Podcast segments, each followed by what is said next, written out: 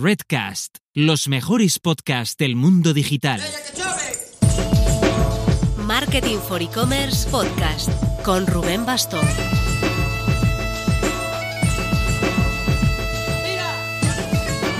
Hola marketers, estas fiestas son días para la reflexión, para el análisis y para planificar 2022. En YouTube hemos lanzado un vídeo que ofrece en menos de 10 minutos las que creemos que serán las 12 tendencias clave a nivel e-commerce para 2022 somos bastante alérgicos a la bullshit, ya sabes, nos hemos preocupado por revisar nuestras propias previsiones del año anterior, no repetirnos, no decir obviedades, te dejamos el enlace en las notas. Y esta semana lanzaremos otro más centrado en tendencias de marketing, así que mantente atento.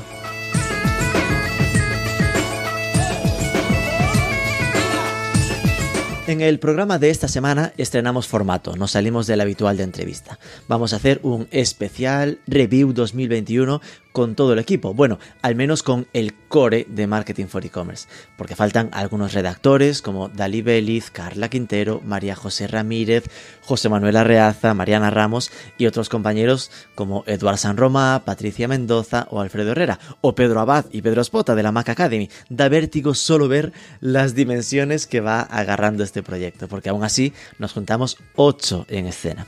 Vamos a revisar las principales noticias del sector a lo largo de 2021 y al final os esbozaremos algunos planes e ideas que tenemos de cara a 2022.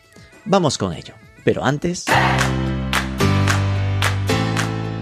Si algo va a crecer sin duda el nuevo año es la necesidad de automatizar conexiones, que tu feed de producto pueda moverse automáticamente a varios marketplaces y que puedas activar de forma automática y dinámica esa información en tiempo real para tus campañas publicitarias como mínimo en Google Shopping.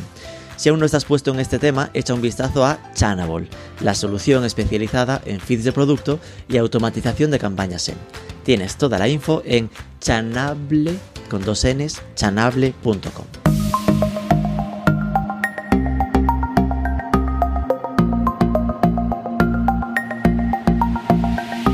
Rafael Sotelo, muy buenos días.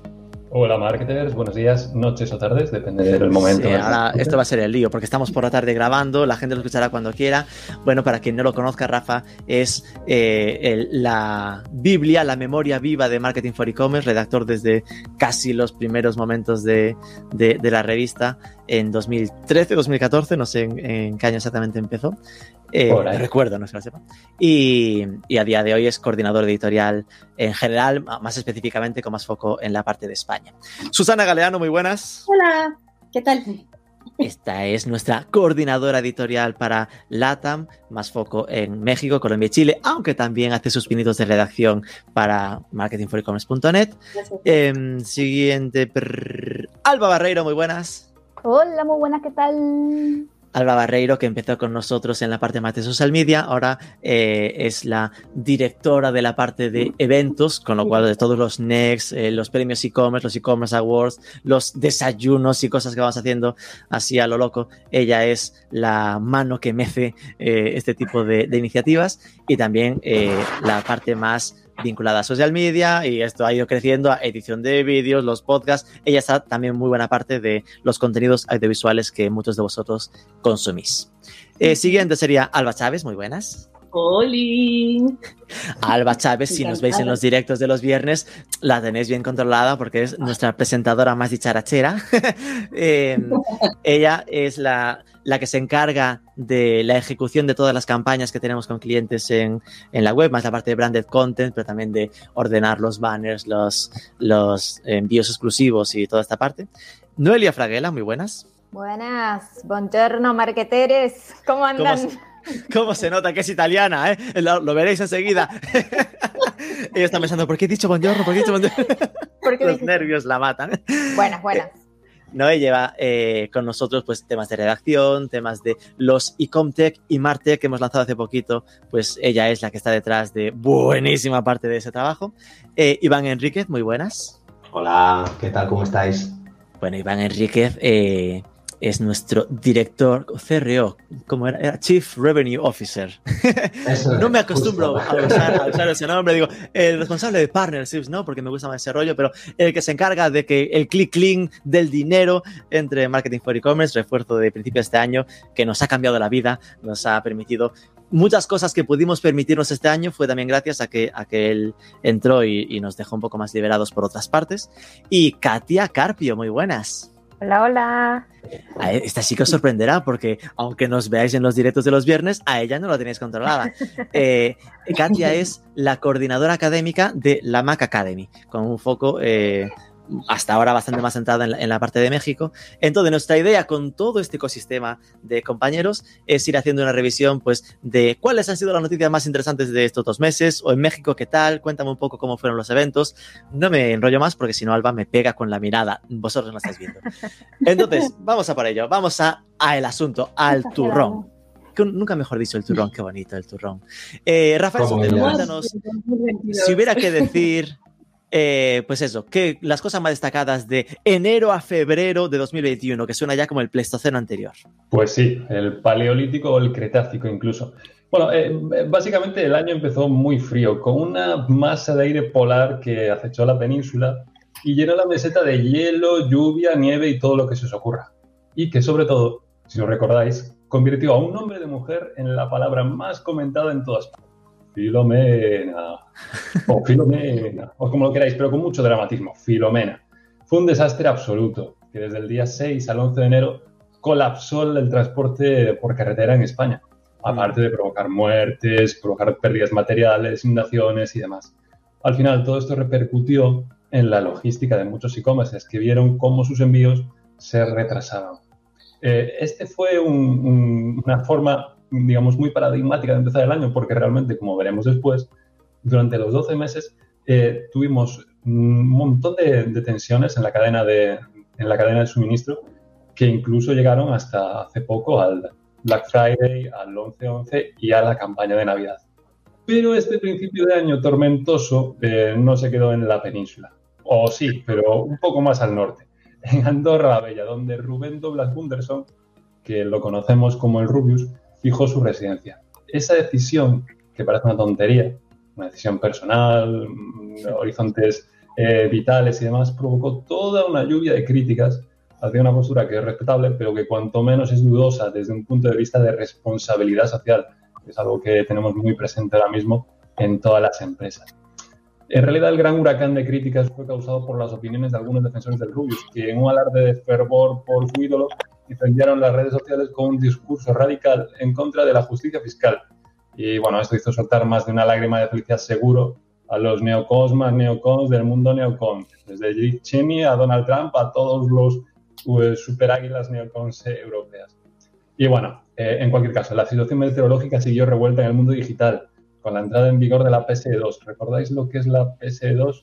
Aquello que llevamos un par de años temiendo y que al final entró en vigor en enero. Bueno, al final eh, se, implementó y muchos e-commerces vieron con pavor que sus eh, tasas de conversión podían verse afectadas por el tema de la doble verificación y demás, que podía hacer que la gente se cortase un poco más a la hora de, hacer sus compras.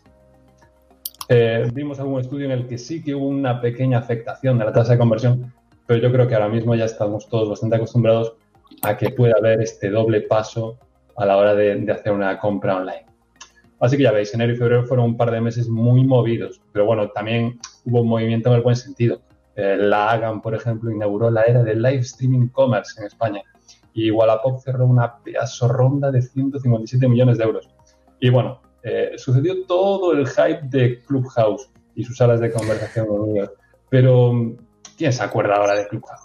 Eh, vale, madre mía, qué reminder todo esto.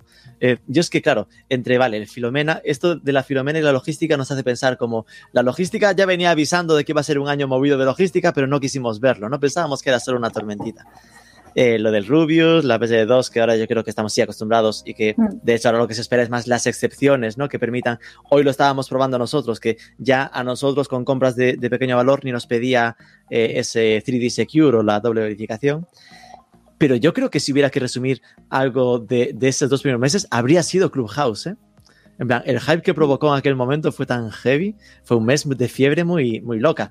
Claro, igual Rafa no lo vivió. Tope, ¿eh? Exacto. Es Rafa no lo vivió porque era Android en aquel momento y se pasó es toda la que fiebre. Era muy sin conectar. club de los fans de la manzanita, pero, pero realmente cuando llegó a Android y se popularizó, digamos, se democratizó, fue cuando se acabó.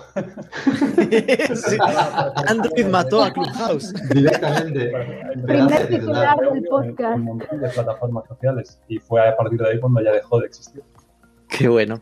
Pero vale, hemos visto un par de meses en España. Vamos a darnos un garpeo por México. Susana Galeano, cuéntanos, si Hola. hubiera que resumir, esto es complicado porque de repente de golpe a ti te pido todo el año de México. Venga, a lo loco. Bueno, realmente no, no es tan difícil porque eh, a pesar de que sí pasaron muchas cosas en México, eh, el impulso que trajo el e-commerce fue desde el año pasado. Eh, en general en, en, el país había estado creciendo el e-commerce de forma constante, pero manteniendo siempre un, este, un límite por la, este, la desconfianza, sobre todo que los consumidores tenían en el canal, la baja bancarización, pero pues ahora sí que la pandemia trajo un cambio mucho, muy grande. Tanto así que la Asociación Mexicana de Venta Online reconoció este año que el crecimiento del e-commerce llegó al 81% comparado con el año anterior.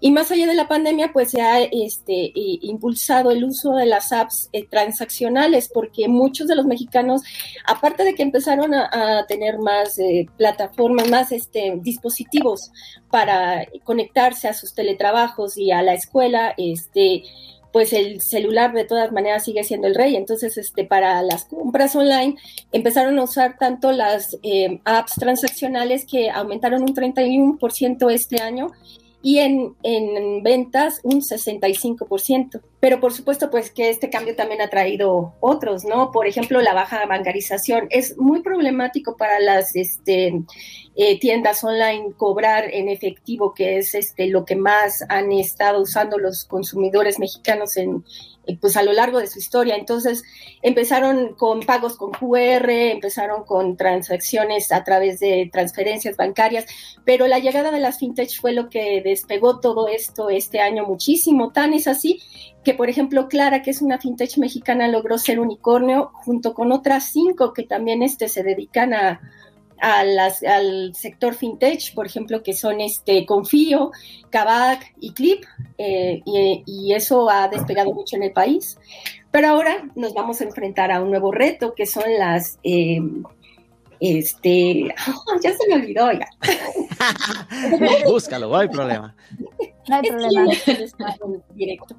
Pero eh, lo que vamos a, a, ver este año, la entrada del 2022 va a ser los impuestos que la Ciudad de México quiere imponer a las apps de, de envíos de alimentos, de, productos, eh, quiere imponer una tasa del 2% en la Ciudad de México y muchas asociaciones pues están en contra, entonces este, vamos a ver qué tal se pone, porque pues si apenas está despegando el e-commerce y se le carga el impuesto, lo que temen es que se le cargue al usuario final y entonces eso termine por retroceder el, el avance que ha tenido el e-commerce en el país. Qué chulo. Me quedo sobre todo con el, con el primer dato que dabas, ¿eh? un crecimiento del 81% en sí. la facturación de e-commerce es una burrada, es una locura sí. eh, el, el, volumen de crecimiento que está teniendo. Eh, después lo, lo, de las fintech y lo que esto puede afectar o movilizar a el reto de la baja bancarización en México, esto es muy potente porque es que claro, si, siempre pensamos ¿no? que una de las grandes ventajas de, del e-commerce está en la comodidad de estar tirado en el sofá y, y comprar. El, el, hecho de que en México sea muy habitual, que estás tirado en el sofá, pero tienes que bajar al Oxxo para, para validar la compra y volver a subir, es un poco anti, anticlimático, ¿no? En plan, te corta un poco el rollo. Entonces yo creo que ahí hay mucho, hay mucho que mejorar, ¿no? Es decir, que igual no va en obligar a la gente a bancarizarse, obviamente, sino en tener tarjetas con límite de, de, de, gasto eh, bien acotado para que no, no dé miedo y la gente no, no sienta cierto temor que aún existe a que se la roben y de, dejen sin dinero, ¿no? Claro, y lo de los impuestos es algo que se, que se ve en España también. Es decir, que no creas que, ay, en México que tontos somos, eh, esas, esas barreras a la digitalización, pues es lo mismo que en España en su momento, pues al final de repente era meterle una tasa a Google o cosas así, que al final acaba siempre propagándose al usuario final. Eh, y igualmente, aunque esas cosas pasen, el, la dinámica positiva de, del e-commerce es tan fuerte que aunque lo hagan, seguramente siga creciendo claro. sin, sin demasiado problema. Muchas gracias, Susana. Vamos entonces a los meses del final del invierno y principios de primavera con Alba Chávez. Hola. Eh, bueno, como ya sabéis, Google dijo por primera vez, eh, habló de su intención de eliminar las cookies de terceros en 2020, pero en marzo de 2021 añadió que no tenía intención de poner en su lugar identificadores alternativos para rastrear a los usuarios que naveguen por la red. Es decir, que no habría un sustituto de estas cookies de, de terceros. Entonces, eh, obligaría al sector de la publicidad online a buscar otras vías para sacar la información de los usuarios que aportaban estas cookies. Pero bueno, como ya sabemos todos, se lo está tomando con mucha calma, así que, bueno, seguimos esperando. Eh, por otro lado, fue cuando Google España anunció que había decidido imponer un cargo del 2%, la llamada tasa de Google, a los clientes que quisieran contratar publicidad digital en España y en Francia, copiando así un poquito a Amazon, que ya sabemos que les gusta. Después, también tuvimos nuestro Next Attribution, eh, un evento centrado en las últimas tendencias de atribución, en el que contamos con la presencia virtual de más de 250 asistentes y es un evento del que nos sentimos muy orgullosos. Hablaremos un poquito más después de esto. Eh, por otro lado, Blue Banana hace el sorteo más tocho de la historia de Instagram. Eh, además de regalar un viaje para dos personas, regalaron un total de 360 sudaderas, una cada 100 segundos, por un lapso de 10 horas. Esto quiere decir que aproximadamente cada dos minutos anunciaban el nombre de un ganador en los comentarios. La publicación consiguió un millón y medio de comentarios, eh, 100.000 nuevos seguidores y eh, generó 150% más de ventas, o sea que lo petaron máximo. Después, en abril pasaron cosas también. Eh, la plataforma de recomendaciones People compra el social e-commerce especializado en moda 21 Buttons y nace el gigante español del social selling con más de 28 millones de usuarios. Por otro lado, Yahoo da un paso más en el olvido de su vieja gloria. En abril de este año anunció a través de un comunicado el cierre de su servicio Yahoo Respuestas, una lagrimilla por Yahoo Respuestas. en, en, esta, en este comunicado anunciaban eh, que el cierre se iba a dar en dos partes, que a partir del 20 de abril eh, ya no se podían subir más preguntas y que a principios de mayo eh, la página cerraría completamente. Pero también aprovechó este mes para anunciar la apertura de Yahoo Shopping, un supermarketplace que abrieron tras el interés que mostraron algunos de sus usuarios. Y por último, tenemos el cambio de identidad corporativa de Telefónica, que, que, mostraba una nueva Telefónica y la evolución de su negocio, pero bueno, que entre los la gente que vio el logo eh, evocaba eh, el, el, logo creado originalmente en, mil, en 1964. O sea, que fue como un remember al pasado de Telefónica. Y la, nostal es... la, nostalgia siempre, la nostalgia siempre triunfa. Muchas gracias, Alba. Efectivamente. Ves, Susana, lo que decíamos de lo de las tasas que no solo pasan en México, en España también se hizo con, Google. Eh, sí. No sé, yo de esto que comentas, Blue Banana, por ejemplo, esta campaña que has comentado es la campaña que le dio el premio e-commerce awards a mejor campaña. Es decir, que eh, lo petó muchísimo. Exacto, esto que está enseñando Alba B para los que están en YouTube. eh, fue, fue, fue, su, el campañón que ganó al final como mejor campaña anual. Fue muy locura. Y ojo que han repetido, no con el mismo éxito, pero algo del mismo estilo hace poquito, ahora por noviembre, cerca del Black Friday. Que esa, esa campaña ya ha sido imitada por otros e-commerce en España. Es verdad, es decir, que sentó cátedra y la gente, ese rollito de estar en stories anunciando ganadores y después tener un premio final, es decir, se, se, convirtió como un estándar, lo hicieron muy guay. Lo de People y 21 Buttons, claro, visto en perspectiva, ¿qué sabemos de esto? Nadita de nada. Qué mal. No, no. Es decir, se quedó ahí. Fue una se quedó ahí. Momento, es decir, se quedó eh, ahí. Cuéntanos, Iván. No, que iba a escrachar un poquito. Claro, cuando no se sabe mucho, pues es porque no ha salido muy bien, ¿no? Claro, es decir, que al final, digo porque aquel titular era como se crea el gigante, 28 millones. Y fíjate, sí. sí, bueno, pero ¿qué has hecho con ellos? ¿no? Es decir, que aquí aún no. Ojo, ¿eh? A lo mejor nos sorprende en enero, esto lo peta, pero no está pintando muy bien eh, lo, lo, que ha pasado con, con 21 Buttons, se quedó un poco ahí de lado. ¿vale? este resumen también, porque así se pueden hacer balance de, de, de las cosillas que pasaron. Sí, Está guay. Y de hecho, lo de Yahoo Respuestas, que hay por Yahoo Respuestas con No lo que nos gusta. Eh, también está por cerrar Alexa.com. Esto aún les quedan unos meses y tal, pero Amazon, que había comprado Alexa.com, no Alexa. Que al final te quedas. Ahora va a cerrar el servicio aquel de Alexa.com de los rankings que había de las webs y tal, pues lo cerrará en mayo. Con lo cual te quedas. Igual en el fondo lo que quería era comprarse la marca para poder llamarle Alexa a su, Pues a su sistema este. No te asustes. Volvemos entonces a LATAM. Susana Galeano, cuéntanos el maravilloso país colombiano. ¿Qué ha pasado en 2021 para allí? Pues, como decías, igual que en todos lados, el e-commerce también. Es que, pues, con la- el confinamiento, ¿qué, qué es lo que va a pasar? Pues que en todos lados el e-commerce va a seguir aumentando, obviamente. En el país específicamente se espera que las ventas online aumenten 31% este 21 2021. Y bueno, pues es un crecimiento un poco más moderado que en México, pero pues para ser Colombia es este bastante notorio. Y si bien poco a poco el comercio físico vuelve a tomar el impulso tras el desconfinamiento, eh, eh, las, muchos de los colombianos han adoptado este canal pues por sus beneficios, ¿no? Obviamente pues este, la facilidad de compra. En este lugar también hay una baja bancarización, pero también han surgido muchos nuevos métodos de pago, eh, plataformas que les permiten este, adquirir mejor sus, sus, productos, pero de forma especial ha crecido el delivery o el reparto de entregas a domicilio.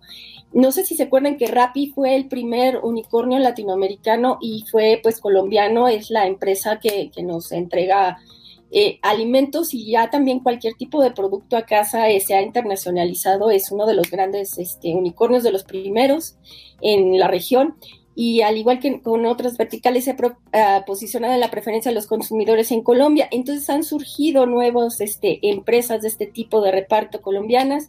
Por ejemplo, se llama Wabi y esta superó su crecimiento 2000% en los últimos meses, lo que ha permitido la llegada de nuevos servicios extranjeros al país como iFood, de origen brasileño, que también se encarga de las entregas a domicilio, y se está haciendo ahí una competencia bastante interesante por las aplicaciones de reparto.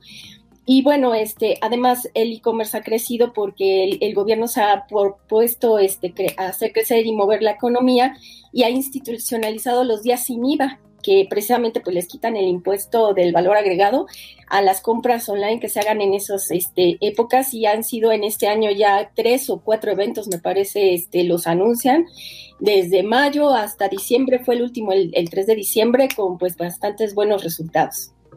Qué chulo, ¿eh? eso lo comentas eh, a la yugular de lo que pasa en México, ¿no? En plan, en México nos ponen un impuesto del 2% y en Colombia, ¿ves? Lo apoyan con el día sin IVA. Que te vemos venir. Cómo los impuestos eh, influyen en la decisión de compra, ¿no? Al final de cuentas, igual que, que aunque subas el, el, producto y le cobres el envío, si pones envío gratis, la gente lo va a comprar. Y aquí el impuesto, pues, este, es la motivación para que de, eh, empiecen a comprar vía online en, en Colombia, fíjate. Sí. A ver, ese crecimiento del 20-30% es un crecimiento bastante más normal que ese 80% que se ha visto en México, ¿no? Que es una locura. Eh, y ya es mucho, 20-30%. Es cierto que eh, la sensación eh, que hay con, o que tenemos, ¿no? Por, por el roce con Colombia es como que es un México pequeñito, es decir, como que va con cierto retraso respecto a la evolución del e-commerce en México, un año, dos años de, de, de decalaje, pero sí que es una pasada la, la relación eh, los vasos vinculantes que hay entre México y Colombia. ¿no? Tenemos varios casos de, de, de partners, ¿no? De, la agencia sube, eh, la logística Cubo, el medio de pago eh, OpenPay, que eh, están en los dos lados, ¿no? Es decir, los que empiezan en México, naturalmente el segundo país en el que piensan siempre es bueno. Colombia, eh, porque al final por ese por ese tamaño atractivo, por esa evolución, esa apuesta que hay por la parte digital, ¿no? Con lo cual eh, le falta, ¿no? Un poco crecer, estabilizarse, pero, pero va por, por buen camino. Vamos entonces a los meses de mayo y junio y van siempre buscando el solecito. Cuéntanos. pues sí, la verdad que mayo y junio fue un periodo bastante, bastante eh, liderado por los marketplaces, ¿vale? Primero voy a comentar el resto de cosas. ¡Qué casualidad! Iván y marketplaces. Pues, pues mira, est estaba haciendo el resumen y, y, y estaba pensando, digo, no puede ser. No puede ser. Y aparte, todas las noticias veréis que tienen, bueno, la segunda parte de las noticias tienen mucha relación con, con los marketplaces. Pero bueno, primero dimos el, pistoletazo de salida publicando el decimosegundo estudio de redes sociales este que hace logia con, con la llave. Y ya vimos que TikTok y Twitch saltaron a la palestra súper super fuerte por la puerta grande y se confirmó el declive de Facebook. También Correos eh, montó dos campañas bastante, bastante chulas en ese periodo. La primera fue la de los trenes, aquella que parecía eh, Narnia con el, la especie de choque de trenes aquellos, para dar la bienvenida a Wigo. Y la segunda, la, la campaña de los sellos negros, ¿vale? Para concienciar. es que es imposible no, no, no acordarse. Para concienciar a la gente sobre el, sobre el racismo. Después también Indra se hizo con el control de la consultora digital Flat 101 y ahora... Hasta ahora, hasta ahora todo muy centrado en marketplaces, ¿eh? Eh, has visto, has visto, pero te lo he separado, te lo he separado. Muy bien, muy bien. Ahora entramos en los marketplaces. Cuidado que aquí hay muchos datos, ¿eh? Hay muchos datos y muchas cosas. Eh, todo empezó cuando Amazon eh, publicó que adelantaba el Prime Day para el 21 y 22 de junio, ¿vale? Y los resultados del Prime Day de, de ese, de, de este año fueron bastante comedidos, ¿vale? En parte también porque AliExpress le, contra, le contraprogramó con la, con la oferta de, de, días especiales y en este mismo periodo también se anunciaba la entrada en vigor de la nueva ley del IVA, ¿vale? Aquella pues que evitaba los megachollos de AliExpress teniendo que pagar el IVA de todos aquellos productos que sobrepasen los, los 30 euros. También Amazon hizo purga de vendedores asiáticos en ese mismo periodo, ¿vale? Todos aquellos vendedores que estaban, vamos a decir, eh, comprando reviews, ya sea pagando las reviews o bien regalando productos a usuarios, abandonaron Amazon, ¿vale? Amazon los, los tiró. Estamos hablando de vendedores que facturan bastantes millones de euros al año. También se compró la Metro Goldwyn Mayer por 6.900 millones de euros para completar la oferta de Prime Video. ¿Cómo le gusta, señor, ganando dinero a este Iván? ¿Has visto? y hablando de esto, ¿vale? Eh, todo esto lo pueden hacer porque publicamos una noticia de cuánto ganan las principales empresas eh, del mundo al minuto. ¿vale? Y sí. Amazon ingresa más de 650.000 eh, euros por minuto, seguido por Apple, que ingresa unos 550.000, y Google, que ingresa unos 350.000 euros por minuto. También se publicó el estudio de marketplaces que hace Tandem, que confirmaba el, el posicionamiento de liderazgo de Amazon en nuestro país, con un fuerte crecimiento de AliExpress y un declive de eBay. ¿Qué más pasó en este, en este periodo? Eh, Dimas Jimeno con su grupo de inversor capital. Anuncia wow, no me digas más. Anuncia wow, sí señor. Sí señor. Todo Anunciaba pasó. que lo habría en octubre, que me acuerdo yo de esa fecha. Justo. Y de momento, no sé si tú tienes más detalles, eh, estamos ya a final de año y todavía no, no tenemos noticias de, de la apertura de WoW. Y mientras tanto, al otro lado del charco, Mercado Libre eh, afianzaba su posición de liderazgo en todos los países de Latinoamérica. ¿vale? En un estudio que hace SEMrush salió que Mercado Libre era el, el principal e-commerce, eh, eh, o vamos a decir, retailer de, todos los países en, Latinoamérica los que operan. Y nosotros publicamos pues, nuestra guía y context ¿vale? para, para poner el broche final. Mira, me quedo con aquello, de lo de redes sociales, aquel estudio, recuerdo el after party que montamos, eh, lo recuerdo con mogollón de cariño, en plan que habíamos hecho aquel, hasta la apuesta de qué esperábamos que pasase con TikTok y Twitch, tengo que guardarme aquello para, para ver qué pasa el año que viene, porque eh, preveíamos ahí un fuerte aumento de esas dos redes sociales.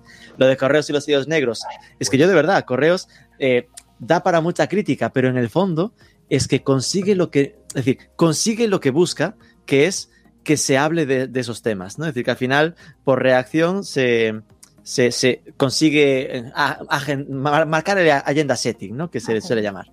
Lo del Plan Day, a ver, yo creo que también fueron resultados comedidos en junio, porque estábamos en modo desconfinamiento todos, ¿no? Es decir, aquel momento en el que veíamos la luz, podíamos salir de casa, entonces era normal, ahí sí que se vio una, un repunte, ¿no? De la compra en tienda física, eh, aparte de, de, lo que comentabas de AliExpress y tal, ¿no?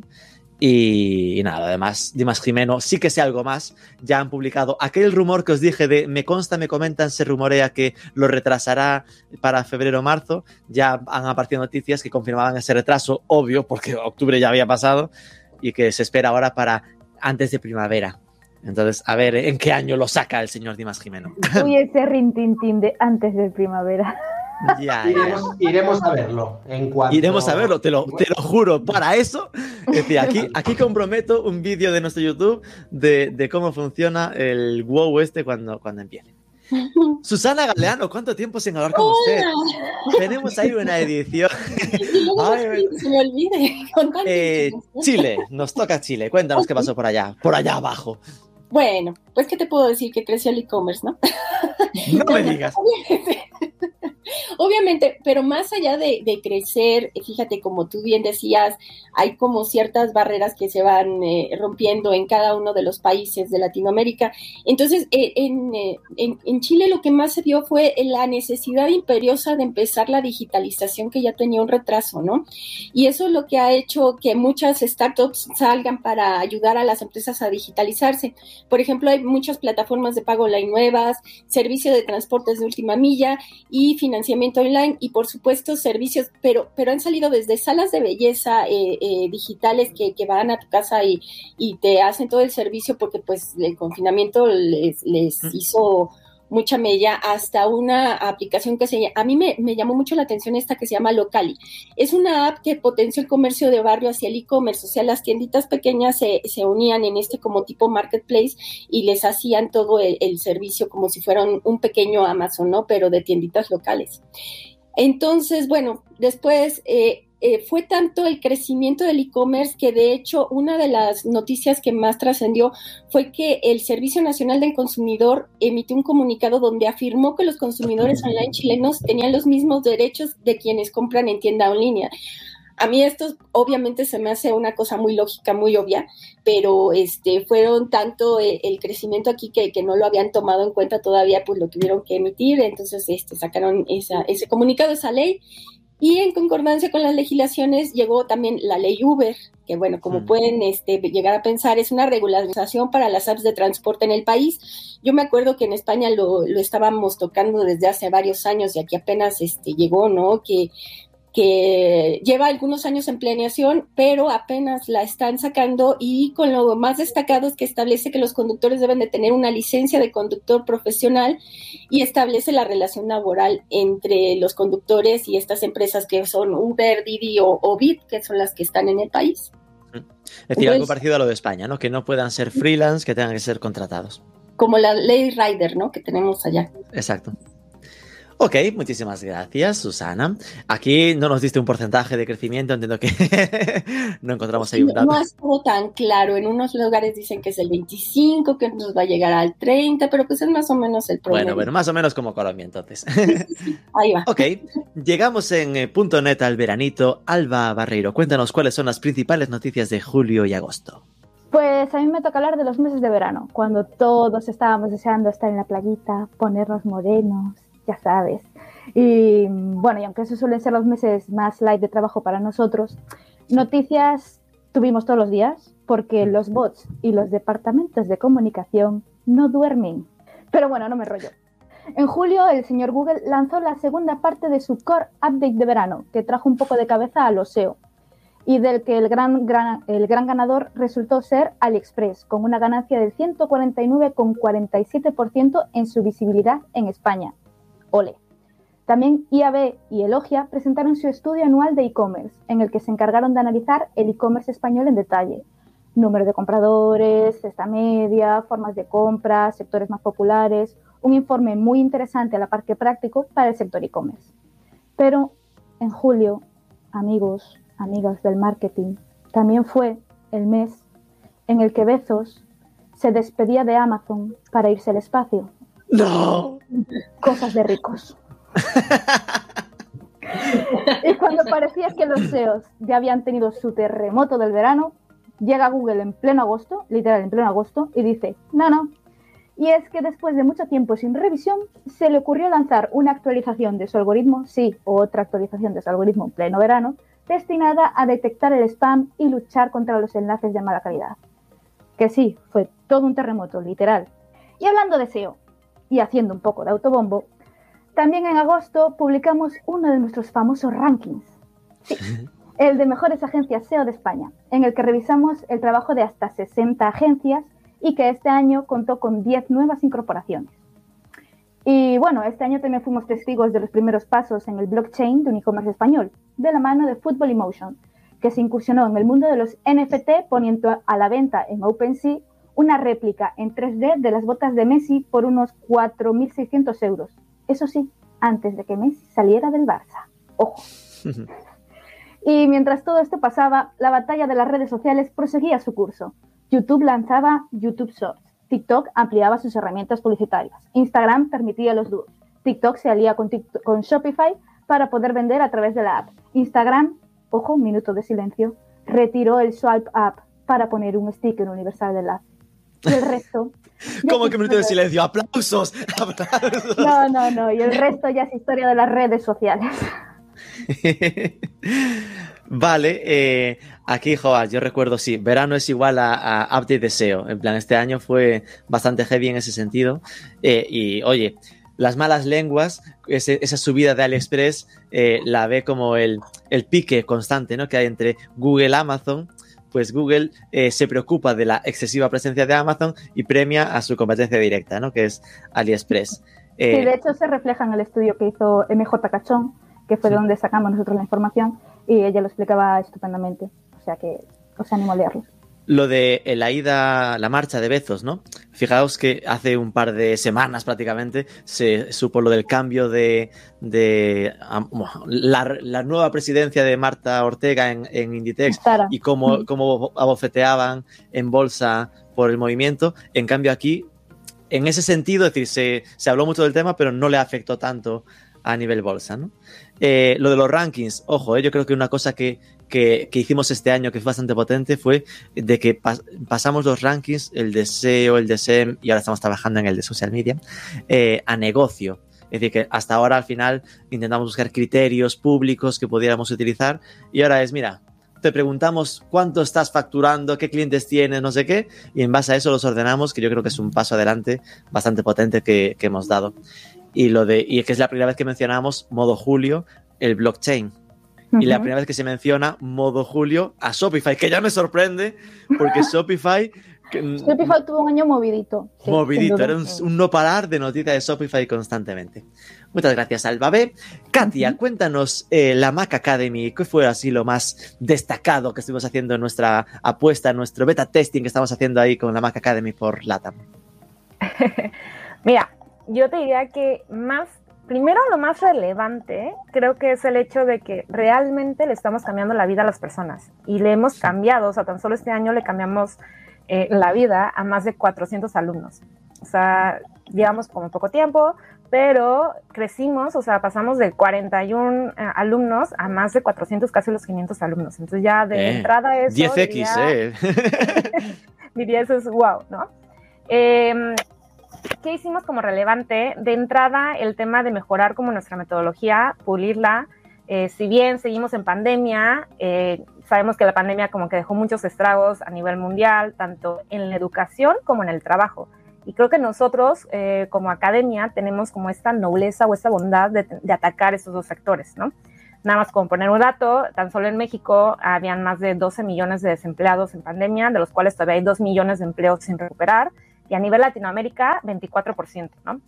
Entonces, em, ¿qué hemos hecho nosotros? Pues pulir mucho nuestra metodología, em, tenemos, o sea, hemos logrado por ahí más de 17 generaciones entre diplomados, cursos, talleres, em, formación a la medida para empresas, o sea, hemos ampliado nuestra oferta, tenemos nuevos diplomados, hemos logrado realmente el tema de ayudar a las personas a entender mucho mejor el tema del marketing digital porque todos sabemos que en esa industria no se puede aprender nada más viendo o escuchando a gente listos como todos los que estamos aquí, hmm. sino ponerlo en práctica, ¿no? Entonces, eh, en este año como pandémico, encontrar una escuela realmente que te ayudara a poner en práctica y entender el mundo real, porque una cosa, ya sabes, la vieja escuela de, ok, lo escucho, pero nada más la teoría y salir y ponerlo en práctica, creo que nosotros hemos logrado como romper esta brecha y lo vemos, lo vemos con los alumnos, no lo digo nada más yo porque estoy enamorada de todo este proyecto, sino lo, escucho con los, alumnos y lo pueden ver todos en los testimonios, ¿no? Entonces, eh, pues te comentaba, tenemos por ahí em, más de 500, o sea, ya casi estamos llegando a los 500 alumnos. Hemos eh, generado, tenemos un nuevo diplomado, el diplomado de, empresas. Estamos abriendo más diplomados. El próximo año se vienen muchísimos más, más enfocados, más especializados. Y pues nada, tuvimos como mm, arriba de seis webinars y con diferentes personas. O sea, tuvimos gente de SEMrush, eh, tuvimos gente por mm. ahí de World Marketing, de mm, algunos CEOs por ahí hablando del tema eh, a nivel global de las tendencias del marketing digital. Eh, de los nuevos cambios, webinars sobre los cambios de Google My Business, que antes se llamaba así, ahora es el nuevo perfil de empresas que no nos acostumbramos por ahí a nombrarlo aún así. Entonces, pues nada, estamos creciendo como muchísimo eh, y encantados que la gente se siga sumando a este aprendizaje. No, la verdad es que eh, lo que comentas es, cierto esta parte de el feedback de los alumnos, ¿no? Es decir, que eh, lo que te cuentan después, mira que se hizo algún experimento también eh, de los cursos en España y, hasta en los de España, que podías interpretar que hay como más competencia, más tipo de cursos. la gente comentaba que el nivel era, altísimo, tanto de la formación asíncrona, asíncrona de lo que tenías que hacerte tú por tu cuenta, como sobre todo de las clases en modo taller, el learning by doing, ese tema más en directo para tocar las cosas y aprender haciendo, ¿no? Eh, yo creo que ahí el, reto que hay eh, con la Mac Academy es potentísimo, ¿no? Porque al final eh, la demanda de perfiles de marketing digital y e-commerce en México y en Latam en general es muy fuerte. Lo hablaba hecho hace nada en una entrevista que estaba grabando con, con Cubo de la logística. Entonces, todo lo que podamos hacer nosotros para, para llegar en ese sentido, pues obviamente eh, intentaremos seguir haciéndolo y en la parte de los retos 2022 algo comentaremos al respecto. Es, muy alta ahí, eh, digo, nada más como por comentar un poco, em, justo nosotros, eso fue como lo que más quisimos como impulsar, ¿no? El tema de, a ver, nosotros a nivel grupo, contratamos personas y nos damos cuenta de que no hay, hay muchas personas que no saben hacer. A lo mejor saben, tienen como la teoría, el conocimiento, pero hacerlo y ya entrar a nivel cancha es otra cosa. Entonces, eh, como te digo, este reto, este tema de eh, los micropasos, el que, eh, sobre todo la práctica, que es lo que más nos enfocamos, y lo vemos con los alumnos cuando salen, nos dicen, oye, es que ahora sí ya sé cómo hacer una campaña, ahora sí ya conseguí un trabajo porque ya tengo como un poco más de experiencia, o me siento más seguro, ¿no? El tema de ya ponerlo como en la práctica no, eso nos ha llenado como mucho el alma y el corazón. Qué bueno, Katia, muchas gracias. Eh, Noelia Mariana Fraguela, muy ay, buenas. Ay, ay, me toca a mí, me toca a mí.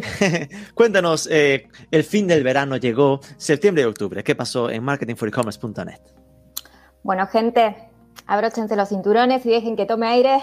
Perdona, pero tú no eres italiana, eh, no eras la de Macomo que estaba hablando al principio, así. No, ¿Qué yo ha soy multilingüe. Bueno, revisando la historia de publicaciones, pude contabilizar que entre septiembre y octubre de este año publicamos unas 247 notas, más o menos, solamente en la versión de España, así que el resumen va a ser vertiginoso. Empecemos. Empecemos por las redes sociales. Facebook Down, Hace apenas dos meses Instagram, WhatsApp y Facebook sufrían la mayor caída masiva de la historia a nivel mundial, que duró más de cinco horas y le hizo perder 7 mil millones de dólares a Zuckerberg. Hubo admiración masiva a Telegram y lluvia de memes en medio del pánico social. A los pocos días aparecen los Facebook Papers, dejando al descubierto el bajo control del contenido de odio en la red social de Zuckerberg y se empieza a dudar de la fiabilidad de las métricas de la red social.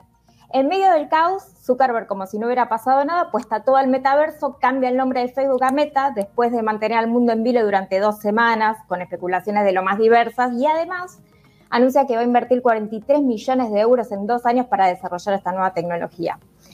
TikTok no se queda atrás, cumple cinco años, llega a los mil millones de usuarios y se posiciona como la quinta red social más usada del mundo. Y ese mismo mes, la red social de los bailecitos presenta nuevas herramientas para vendedores. LinkedIn, bueno, una mala. Elimina las stories después de un año con magras respuestas por parte de los usuarios, pero lanza su marketplace para freelancers a nivel mundial, lo que abre una nueva puerta para los profesionales autónomos que quieren promocionar su trabajo. Y al fin, querido Instagram, decide incluir links en las stories de todos los usuarios, aunque no lleguemos a los 10.000 seguidores. implementa Collab, sí, al fin, una nueva función para compartir la autoría, publicaciones y reels. Vamos con las noticias generales. El Salvador, esta me importa a mí, se convierte en el primer país del mundo en adoptar el Bitcoin como moneda de curso legal. Ojo con esa. El, market, el marketplace singapureño Shopee abre su tienda online en España con compras mínimas de un euro, envío gratis y un descuento de 60% para primeras compras. Del otro lado, viene AliExpress, que renueva su sistema logístico en la península con entregas en tres días, sin límites de bultos y por 3 euros por paquete. Y además abre un centro logístico de 19.000 metros cuadrados en Madrid y garantiza una espera máxima de 10 días en los pedidos a China. Amazon no quiere perder el ritmo y anuncia que prepara el lanzamiento de su propio sistema de punto de venta para tiendas físicas. En Señoros Ganando Dinero, porque siempre hay señoros ganando dinero, aparecen dos nuevos unicornios locales, la tecnológica Devo y la plataforma de desarrollo para Salesforce Copado. Con ellas España ya alcanza los 12 unicornios en todo el país. Y lo mejor para el final, lo mejor para mí. Ibai y Gerard Piqué organizan un mundial de globos que roza los 2 millones de visitas en Twitch, participan 32 equipos y el ganador se lleva 10.000 eurazos. Pensé que vas a decir, y ganó Argentina. no, ganó Perú, pero bueno, oh. no importa, Latinoamérica. Madre mía, estos dos meses sí que fueron intensos, qué pasada. Y me dejé afuera varios. Porque claro, me acuerdo del Facebook Down, aquel rollo de de repente, ¿qué hacemos todos en Twitter? Ojo, eh, tuvo mérito eh, Twitter no caerse con, la, con el aluvión, porque se cayó hasta Tinder, se cayó Telegram por, por la gente que estaba buscando alternativas en aquel momento. Eh, esto fue una época de mucha presión a nivel de PR contra Facebook, ¿no? Con todo lo de Facebook Papers, que algunos dicen que fue parte de lo que empujó también a, este renombre y este reenfoque hacia el tema meta, pero que sea como sea, es lo que va de repente a marcar el camino de las redes sociales en los próximos años y lo estamos viendo ahora a finales de año. Eh, TikTok, ya salió alguna noticia por aquí, es que es como Shopify de los que se movió genial durante todo el año haciendo eh, constantes novedades, implementaciones nuevas en su, en su red social. Lo de Shopee y este euro por cosas como envío gratis es la locura. Es, obviamente es una estrategia de lanzamiento ¿no? para, para conocer. Y lo de AliExpress, ojo, entendamos esto, 10 días desde China. Esto también es cierto que fue un poquito antes de la subida de precios que empezó a tener todo el tema de los de los, los containers desde, desde China, ¿no? Eh, porque hasta ahí normalmente lo que tú sabías o imaginabas cuando comprabas en AliExpress era que tardaría entre 15 y 21 días. Eh, de repente es bajar casi a la mitad del tiempo, ¿no? Eh, Ibai, pues sí, todos somos fans, somos muy Ibaiers en, en marketing for e-commerce. Así que, Alba Barreiro, cuéntanos en la parte de social media, ¿cuáles crees que son tú, así un poco las hitos que, que tuvimos eh, en nuestras redes propias? Tin, tin, tin. Por favor, los oyentes con destino seguirnos en redes sociales, embarquen por la puerta número 9. Repito, por favor, regálenos un follow en, en todas las redes sociales de Marketing for E-Commerce. Tin, tin, tin. Específicamente en Twitch, a día de hoy, a poder ser que estamos ahí retados con locas por el marketing, por favor. bueno, pues eh, la verdad es que este año en redes sociales no podemos decir que no lo hayamos probado todo. Empezamos probando Clubhouse bueno, empezaron Rubén y Iván, como ya os comentamos antes, haciendo entrevistas y un resumen de noticias, pero según Clubhouse iba perdiendo fuelle, nos dimos cuenta de que aún así el formato resumen de noticias gustaba a nuestra audiencia y también nos gustaba a nosotros. Y nos lanzamos a los directos en LinkedIn, en Instagram, aunque después los dejamos, en YouTube y en Twitch. Sí, en Twitch compitiendo con el mismísimo Ibai y con Auroplay. La verdad es que esta nueva red social nos ha ayudado a no solo darnos a conocer a nosotros, porque todo el mundo conoce al influencer de Rubén, perdón, hay más gente, sino también para desbloquear esa idea de que los medios de comunicación tienen que ser unidireccionales.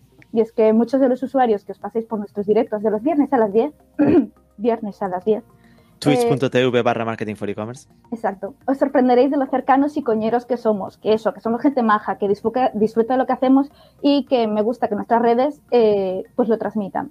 Así que mm, todo el feedback que recibimos de nuestra audiencia es más que bien recibido y analizado, así que quiero aprovechar mi minuto de gloria para daros las gracias, oyentes, seguidores, a todos los que nos mandáis mensajitos. Ahora poner la música épica no solo con dudas, sino también con ideas de mejora. Pero bueno.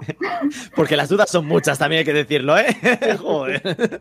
Pero bueno, dejando los sentimentalismos aparte, las redes de marketing por e-commerce este año han crecido. Más de 20.000 nuevos seguidores en nuestro canal de YouTube, más de 6.000 en Instagram, que estamos cerquita de los 10.000, así que por favor, darnos un follow por aquí. Y más de 2.000 nuevos perfiles nos siguen en LinkedIn, más de 1.000 en Facebook. En Telegram ya somos casi 3.000 en TikTok y Twitch vamos creciendo lentos pero seguros. Y bueno, por supuesto, a lo largo de este año iremos eh, cambiando también estrategias y, por supuesto, también nos hemos equivocado, más allá del típico error de calendario y la hora que no es. por ejemplo, en TikTok seguimos probando contenidos que le puedan gustar al algoritmo y que nos muestren y que nos hagan virales. Y por ahora, pues el ¿Quién quiere ser marquetero? By Rafa Sotelo nos está funcionando muy bien. Y como, y como todo, siempre hay eh, contenidos que funcionan mejor y peor. Pero, por ejemplo, en Instagram últimamente están funcionando muy bien por los memes. Nuestras redes siguen informando y entreteniendo y, por supuesto, toca seguir probando nuevas formas de enganchar a la gente. Quizás con más sorteos de camisetas, quizás más TikToks de Iván, más vlogs de Alba en Ibiza o de Rubén en México.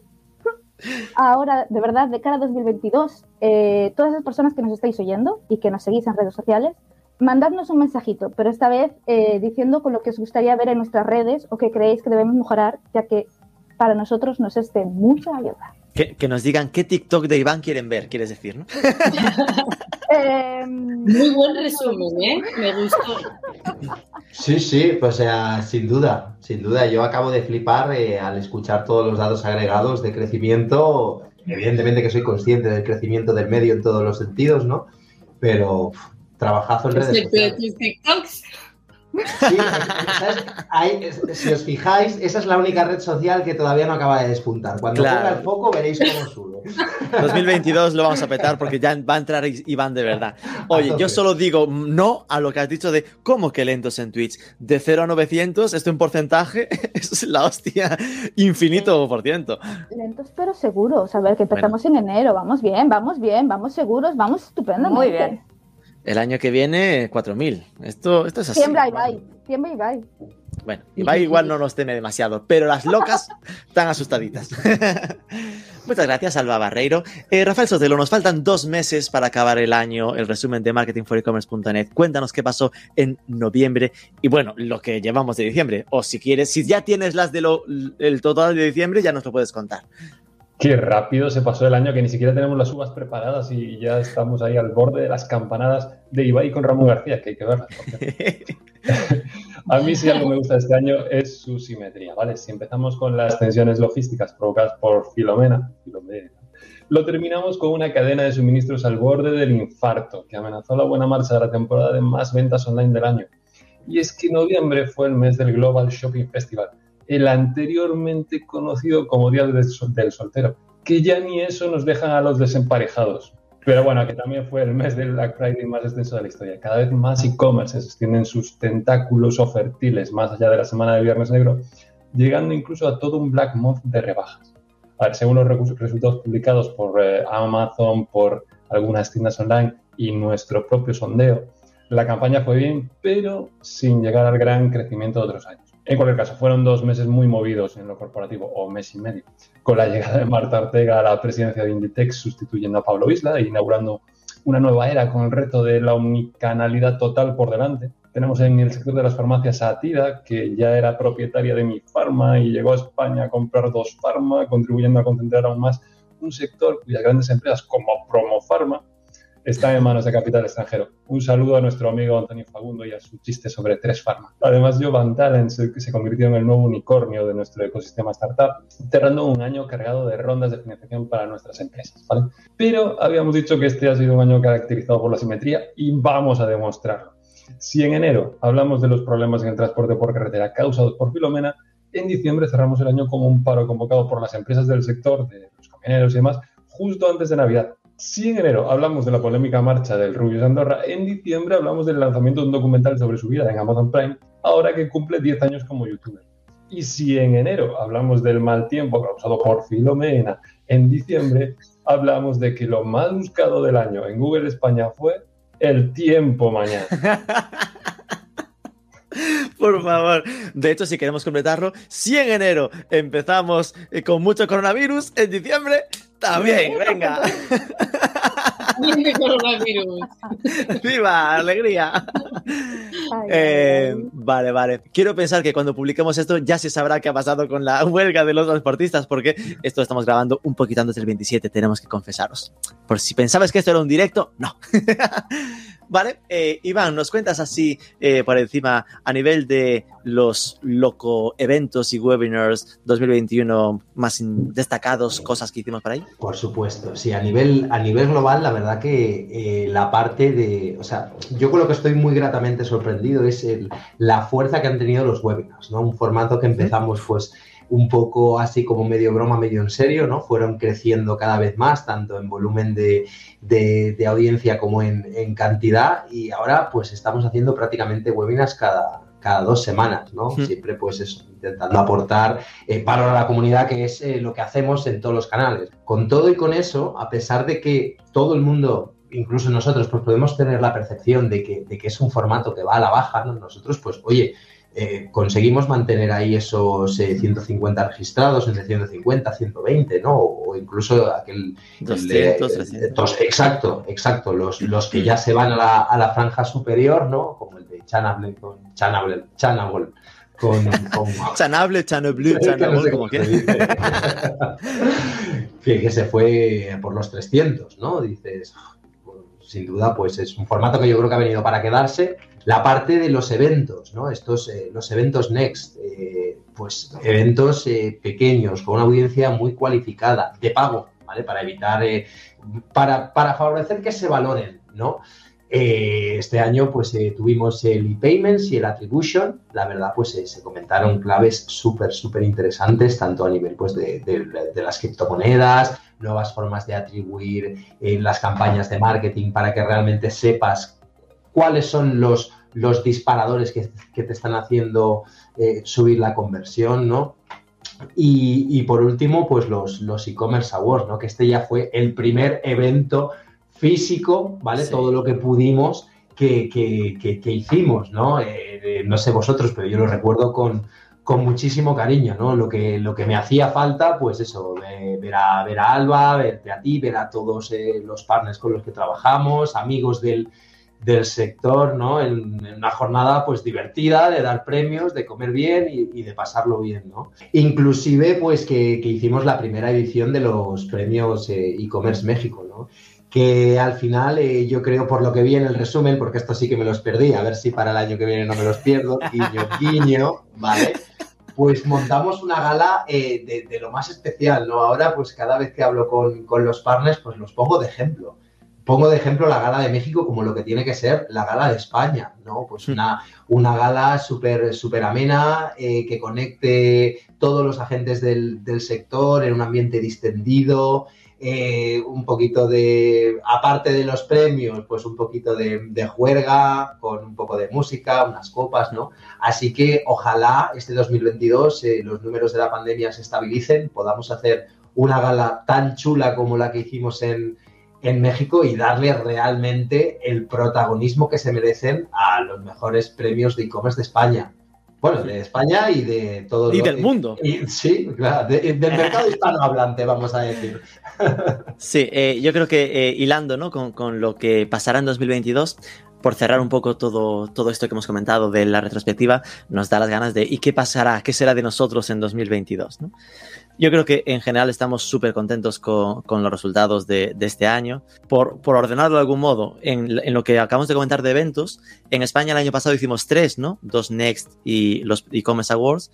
Nuestra idea, nuestra idea para este año sería hacer uno más, es decir, colar un nuevo Next, es decir, que hacer el de payments, en vez de hacer el de attribution, hacer otro de loyalty con el reto de la fidelización y seguramente meternos en un evento centrado en marketplaces. Ya veremos un poco el formato que le damos porque tenemos también ganas de probar ahí cositas eh, en ese vertical a ver qué hacemos. Si, si nos da la vida, porque esto es mucho lío de Dios, igual intentamos hacer un evento e-commerce for e-commerce de, simplemente de poner en contacto a, los e-commerce con sus iguales, que creo que es algo que, hay, mucha demanda en el sector de eso, por lo que he hablado con muchos conocidos a lo largo de, este año.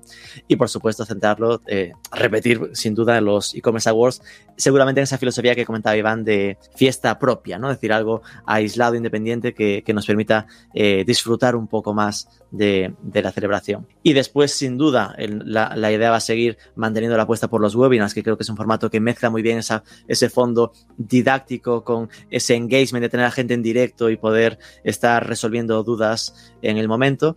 Y después algo que también empezamos a hacer hace ya dos años antes de la pandemia y que algún virtual hemos hecho, a ver si podemos empezar a hacer también algún más desayunos privados, ¿no? Cositas eh, con partners que nos permitan hacer formatos de 10, 12, 15 personas del sector, también para tratar eh, con cierta profundidad algunos temas y después, por supuesto, poder contarlo en Marketing for E-Commerce. En la parte de especiales, ¿no? Como las guías que hicimos de Ecomtech y Martech, nuestra idea es estas, repetirlas, actualizarlas, seguramente en el Ecomtech meter un poco la filosofía que hicimos ya de Martech, de tener un jurado para ordenarlas con un poco más de criterio y no solo alfabéticamente. Y igual intentamos hacer uno más. ¿Sabes? Ahora estamos en ese modo ambicioso, vamos a, darlo todo, pero algún así, un entregable metido con logística, creo que podríamos intentar hacer. De, si lo hacemos es que queremos que, que llame la atención, como está pasando con el de Martech, que es una maravilla la recepción que, que está teniendo. Esto en México en la parte de eventos, sin duda repetiremos los premios e-commerce porque nos funciona genial y creo que es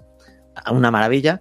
Intentaremos hacer también un evento más en semestre 1. Ahí estamos intentando fichar un country manager, por si aún estamos a tiempo, estás en México escuchándonos y crees que cumples en el perfil, alguien que nos ayude con la estrategia comercial, pero también con la parte de generación de contenidos, webinars, organizar este tipo de eventos.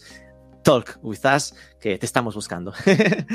Eh, y en la parte de especiales, yo estoy tentado a hacer también algún especial para México y alguna idea tengo más como un top 100 e-commerce en México. Ya digo México por no decir más porque no estoy tan loco, pero algo que al final sería un formato eh, apto e interesante para los tres países que tenemos activos en LAT. La Mac Academy está, ya veis el crecimiento que ha tenido, es loco. La idea es seguir apostando por esto y seguir probando cosas nuevas.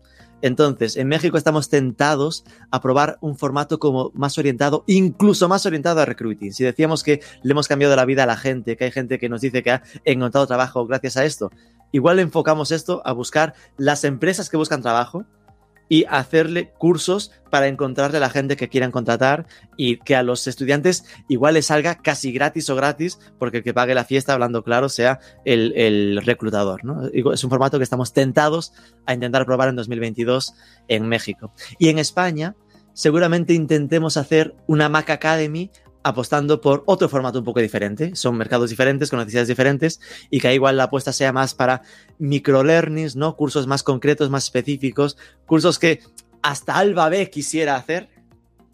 Estilo, ¿cómo trabajar con OBS para publicar en Twitch? pues un curso así. Oye, qué faltada. te pongo como ejemplo de lo más avanzado de lo más avanzado que, que necesita un curso. ¿eh? Esto es para bien. ¿no? Eh, y eso seguramente puede ser cursos a pago por curso y que acabe dando quizá en una membresía estable en esa especie de comunidad eh, de pago de marketing for e-commerce o Mac Academy o como acabemos llamándole. Después, en los, las redes sociales. Dijo Alba y dijo bien que eh, hemos tenido muy buenos resultados. Esto hay que mantenerlo. En plan, en, YouTube estamos en 70.000 suscriptores, 70.000 seguidores. El reto son 90 por no decir 100, que me da un poco más de agobio, pero molaba llegar a los 100k eh, en YouTube.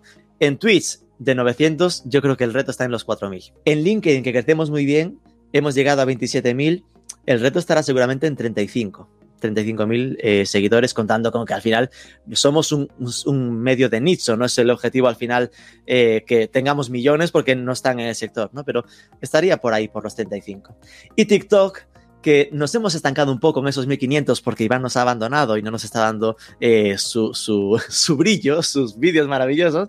Yo creo que hay el reto cuando Iván ponga foco estará en pasar de 1500 también a los 4000 que, que aspiramos en, en TikTok. Esto está como nuestra carta a los Reyes Magos. A nivel de tipo de contenido, hasta ahora hemos sido demasiado Rafa. Madre mía. Demasiado Rafa, quiere decir, demasiado formales, eh, correctos. Y eh, Ahora es el darle... en el que nos empiezas a faltar a uno a uno. A cada uno, cada uno, exacto. Iros preparando, que hay una. Prepara el cartel, Alba, prepara el cartel, por favor. Para recursos humanos. Eh, tenemos que hacer una vueltita a ser más. Eh, más engagement, ¿no? Igual no, no centrarnos tanto en queremos poner el enlace para que la gente venga a la web, porque la gente ya está viniendo. Eh, es decir, que eso es una maravilla que tenemos. La gente al final eh, está, está, leyéndonos, esto está guay. Si tienes a la gente contenta, divertida y encantada, como vemos en Instagram que los memes tiran, pues eh, al final el clic acabará pasando porque nos verá más gente también. Y en Twitch, ay, Twitch. Yo creo que ahí necesitaremos en algún momento hacer algo, algo de tarde. Ya veremos un poco cómo lo organizamos porque queremos vivir y esas cosas. Eh, pero aunque nos está gustando mucho este horario, esta rutina de viernes de mañana, una vez al mes tocará probar algún horario de tarde para hacer algo en formato consultorio o algo así. Eh, para hacerle ojitos a sea gente de LATAM que también nos pueda consumir y no, y no solo en remoto, y también gente de España after work, ¿no? No digo 10 de la noche, pero a lo mejor 7 o así, ya veremos.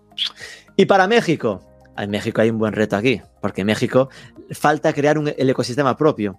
La idea en México que es crear el podcast, es decir, el content manager que entre va a ser el podcaster eh, y si no es él y se anima Susana o se anima Katia, es decir, que algo haremos ahí, debería haber un podcast eh, centrado en LATAM, seguramente por ahora, pero con idea de que sea el de México. Eh, igual YouTube también sería necesario y también empezar a tener algún webinar más local para México. ¿no? Y ahí hay un buen reto también de crecimiento. Eso es Alba quejándose de que me enrollo mucho. ¿Verdad? Pues no digo nada más, solo una cosa, que vi hoy por la mañana, pensando en nuestros retos, que el tráfico de marketingforecommerce.net, el 20% a día de hoy es orgánico perdón, no orgánico, directo. Es decir, gente que pone marketingforecommerce.net en el navegador. El año pasado era el 9%. Es decir, hemos duplicado el tráfico directo. Esto es algo que a mí me, flipa, porque significa que la gente, que estamos consiguiendo estar en la cabeza de la gente que nos quiere, sabe lo que somos y nos busca. No, es que nos busque en Google y nos encuentre de cualquier forma, sino que escribe nuestra URL. Así que el reto ahí es difícil duplicar de nuevo, pero me apunto el reto de 25% en plan de que uno de cada cuatro de nuestro, de nuestro tráfico sea tráfico orgánico. Ojalá, en plan, será un poco esta parte. Y para esto seguramente necesitemos eh, gente, gente nueva, es decir, que más gente, no, no cambiaros a vosotros, eh, que Conti en México seguro. Y después uno o dos refuerzos en España nos van a hacer falta para la parte de eventos que ya visteis que íbamos a, a tirar millas, este reto que tenemos social media y redacción en general, por ahí andaremos integrando eh, este equipo que ya, ya puesto en el Steam Deck ya casi no cabemos. Entonces, para finalizar, una última pregunta así para eh, repaso de cada uno. Eh, sería, ¿qué es para vosotros un momento que queráis destacar como memorable de 2021? Sea a nivel personal, profesional así con equipo o, o de la revista. Empezamos el orden de presentación. Rafael Sosotelo. Pues yo creo que sin duda el mejor momento del año fue cuando por fin nos reunimos y nos vimos las caras en verano cuando ya la crisis COVID se había evaporado un poco y quedamos en una bonita terraza en una playa morracense, las albas, la señora Noalia Fraguela, usted y yo, para compartir allí un refresco y una amigable charla de tarde de verano. Qué chulo. Iván quiso venir, pero no le no dejamos. No, no, queremos que sea agradable. En plan, tú grabas unos TikToks, no vengas. y ni eso hizo. Susana Galeano. no lo ataquen más. Te das cuenta, no, no, eh, te das cuenta. Pero bueno, soy muy fuerte, tengo un lomo muy ancho. Sí, sí. Ay, pues para mí lo mejor fueron los premios e-commerce MX, sin duda. Eh, aquí todavía estábamos más confinados a pesar de que se fue, eh, pero era algo que teníamos tantas ganas de hacer, Rubén, tú sabes, hmm. desde el año pasado estábamos con que íbamos a hacer el desayuno y la reunión y el primer oh, evento en México y estábamos súper emocionados, ya teníamos todo preparado y nos vino el confinamiento, el virus y, y, y fue como, como frustrante porque de verdad que, es mucho el cariño que le hemos puesto, no nada más al trabajo, sino a la gente, a, vernos las caras eh, este, y, a empezar a hacer otros proyectos aquí. Entonces, cuando, cuando ya lo vi materializado, cuando ya tuve la oportunidad de volver a saludar a Rubén en persona, de ver a tanta gente que ya conocía, este, pues, este, partners o compañeros de trabajo y ya reunimos, hicimos así como, como fue un, muy especial, ¿no? El, el sentimiento tenías que estar ahí para, para entenderlo, ¿no? Era muy, mucho, mucha unión a pesar de que a muchos apenas nos conocíamos, ¿no? Y me gustó mucho. Es que para mí fue súper simbólico porque es así. Es decir, a mí la pandemia me pilló en México porque íbamos a hacer el primer evento presencial, no lo pudimos hacer y la cierro, la cerramos un poco eh, con ese primer evento físico de nuevo, de forma un poco atrevida, ¿no? En plan, yo estaba con el rollo de racionalmente no debería haber ido, pero era como, joder, mm, me lo pedía el cuerpo, al final lo hicimos y mira, pues nos pilló bien antes de que volviese a rebrotar un poco esto. ¿no? Muchas gracias, Susana. Alba B, en tu caso, Alba Barreiro. Pues mi caso es cuando fuimos a Segovia en el Digital One to One y de repente viene Diego Revilla, el de Multiópticas, y me dice, Alba, soy Diego, el de Multiópticas, por fin has salido de la guardilla. Porque llevamos dos años viéndonos por videollamadas para todos los eventos de marketing for e-commerce. Y fue una cosa de, ¡buah! Nos estamos viendo físicamente. ¡Qué raro! La chica de la guardilla. y fue un, momento en plan de, y de aquella, pues claro, eh, ver a Antonio Fagundo, ver a, mm, a la de Bolsalea, a ver a a toda esa gente que, ves digitalmente, que conoces digitalmente, pero ponerle cara física fue hmm. muy parecido a, lo, de Susana en México. Sí. Alba Chávez. Háganse Eso. Ah, uy, uy, uy, sí, nos habíamos olvidado. no sé, Alba, no sé cuál dirá Alba Chávez. No lo conté nunca, ¿eh? Porque nunca estuviste en el podcast. Claro, pero bueno. Reserva 15 minutos para el speech de Alba Chávez. No, no, porque ya hay sitios donde poder ver el viaje. Tenéis un vídeo, os pongo el enlace en notas del vídeo de Alba Chávez. Bien, así me gusta. Eh, que me fui a Ibiza con TikTok. y fue genial, me sentí dulceida, me hicieron regalos, me mimaron mucho y ahora hablo de TikTok todo el rato. Ahí está claro que ese tipo de acciones funcionan. Alba la conquistaron para siempre. Quizás tendrán que mandar a Iván a Ibiza. No, no, no, no. A Ibiza voy yo siempre. ¿eh? O como mínimo los, dos. Exacto. Tú no te preocupes, Alba, que yo trabajaré para que vayamos los dos. Vale, vale, vale. Así me gusta, así me gusta. Porque yo ya hablé con quien tenía que hablar para que siempre que enviaran invitaciones me la enviaran a mi correo. Qué bueno por, récord de, TikTok pasamos a Iván Enríquez. Perfecto. Pues yo, la verdad que mm, quizá va a sonar un poco repetitivo, ¿no? A lo que comentaba tanto Susana como Alba. Yo me quedo de este año, sobre todo, con, con el volver a la normalidad, entre comillas, de la presencialidad en los eventos. Yo, por ejemplo, pues sí que es cierto que estoy muy acostumbrado a, trabajar desde casa, pero sí que echaba de menos la calle, ¿no? Pues eh, lo que organizamos del Digital One to One, hmm. eh, el e-show, eh, bueno, la Incentro Golf Experience que organizaron Incentro Google. Aquí tengo casualmente el premio. Exacto, aquí tengo casualmente el pedazo de trofeo que gané, ¿vale? Eh, dijésemos, pues también organizaron unas eh, jornadas de, golf en un ambiente súper distendido, o precisamente esta semana ha sido la cena de Navidad también de TikTok, ¿no? Que entonces que es cuando te das cuenta de, wow, cómo echaba de menos esto y cómo sirve esto para afianzar relaciones, ¿sabes? Porque al final la pantalla, el teléfono, cansa, cansa. Entonces, yo sin duda me quedo con, esta, entre comillas, vuelta a la normalidad. Esperemos que ahora no se estropee y apuesto por un 2022 con, con, muchas más cosas así, ¿no? Porque yo creo que todos tenemos muchas ganas. Al menos yo, eh, sí. Noelia Mariana Fraguela. Qué difícil, porque para mí particularmente fueron años muy intensos, sobre todo este, pero mm, fue el año que decidí quedarme acá también, ¿no? Eh, pero bueno, sí, no puedo creer que fue el mismo año, pero mm, algo que destacaría de este año fue em, el momento en que yo estaba paseando a mi perro tranquilamente, era una simple estudiante y me llama alguien por teléfono y me dice, Noelia, ¿por qué no pensaste en hacer prácticas en marketing for e-commerce? Ya sé que tenés decidido hacer prácticas en otra empresa, pero tal vez... Y acá estoy.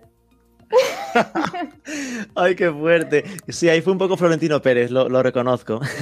mafia eres a veces, ¿eh? Pero veis la importancia de las llamadas telefónicas, no todo es el email. Pullita, eh, Sí, porque e-, ella se iba a ir a, muy erróneamente a un tema de turismo eh, y, entroncaba tal cual en lo que ella estaba haciendo, lo que le gustaba, que era parte de turismo, la realidad, ¿no? La típica plaza de beca constante que tienen a un becario, después lo echan, con otro becario eh, sin parar, ¿no? Entonces aquí era, el, no, de verdad, no te equivoques. Katia, en tu caso. Ay, es una pregunta muy complicada. Yo creo que tengo dos momentos, uno a nivel personal y uno a nivel profesional. El profesional, yo creo que es ese momento en que me di cuenta realmente del, del cambio que estamos haciendo, que tuve por ahí una llamada de una eh, exalumna que ella me acuerdo que nos contaba, el año pasado estuvo con nosotros y nos contaba como su caso de que ella quería aprender, pero que no podía, que el tema pues, de la escuela, del trabajo, etcétera. Y este año me marca para contarme que ya estaba trabajando en marketing digital. Entonces, de verdad que fue, o sea, yo, y aquí se los conté como súper rápido, pero todo el caso de ella en particular fue donde dije, wow, o sea, realmente estamos haciendo como un cambio, ¿no? Y a nivel personal, pues bueno, con todo el tema de la pandemia, eh, como que mucha reflexión, introspección, ya saben, pláticas mm. con uno mismo. Un reencuentro por ahí que tuve con, con, amigos que hace más de 10 años que no veía por ahí y que pues, o sea, fue como muy bonito. Entonces, ha sido dentro de lo que cabe, la pandemia ha ayudado como a, a sacar como esas cosas que teníamos por ahí guardadas.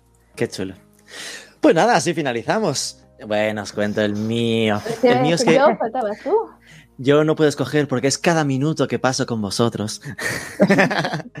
no, yo sí hubiera que quedarme con uno y es un poco repetitivo con lo de Alba, seguramente, ¿no? Pero eh, concretamente eh, es el momento de la presentación inicial de los e-commerce awards en, Segovia. Es decir, era un, comedor con 300 personas, em, todo el sector prácticamente eh, ahí reunido. Yo estaba bastante nervioso, había problemas técnicos de no se empezaba qué está pasando aquí. Y eh, ese, ese inicio en el que sinceramente me sentí súper fuerte en ese momento después de tantos nervios, y, pero fuerte sobre todo por notar la reacción de la gente.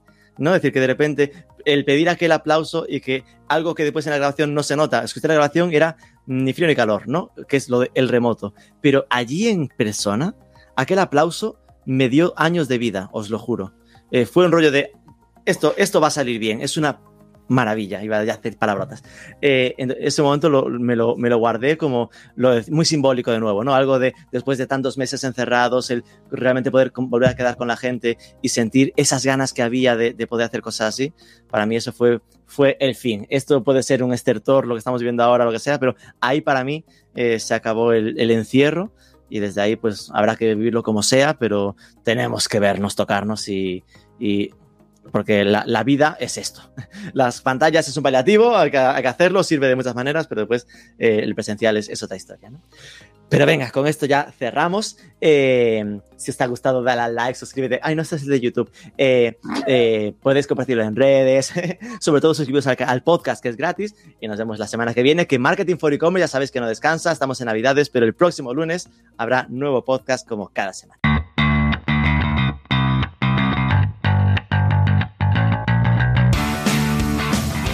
Ya nos contarás qué te ha parecido el nuevo formato, si nos das ok a repetirlo el año que viene, si se nos ha olvidado alguna noticia importante o incluso si tienes alguna idea que aportarnos para realizar en 2022, que somos siempre todo oídos. El próximo lunes te traeremos una tertulia muy potente sobre lo que pasará con el marketing digital en 2022. Tendremos a dos country managers de la agencia de Digital Commerce Elogia, a Álvaro Gómez, responsable en España, y Lucía Ochoa, desde México, de modo que tendremos a dos cracks del digital con visión de ambos lados del Atlántico. No te olvides de dejarnos algo de amor, un like, una review en Spotify, compártelo mencionándonos en redes, sobre todo suscríbete que es gratis y nos escuchamos la próxima semana.